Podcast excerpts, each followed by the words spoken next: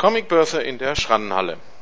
Für Sammler ist die heute stattfindende Comicbörse in der Schrannenhalle ein Highlight. Die Halle bietet eine einzigartige Atmosphäre, von der auch die Cosplayer um 14 Uhr profitieren werden. Es wird aber interessant zu beobachten sein, wie die meist älteren Sammler mit dem verkleideten Jungvolk zusammentreffen. Die Halle ist mit der Börse noch lange nicht voll ausgelastet und man kann erahnen, dass diese Halle als gemeinsamer Veranstaltungsort in zwei Jahren sicher ideal wäre.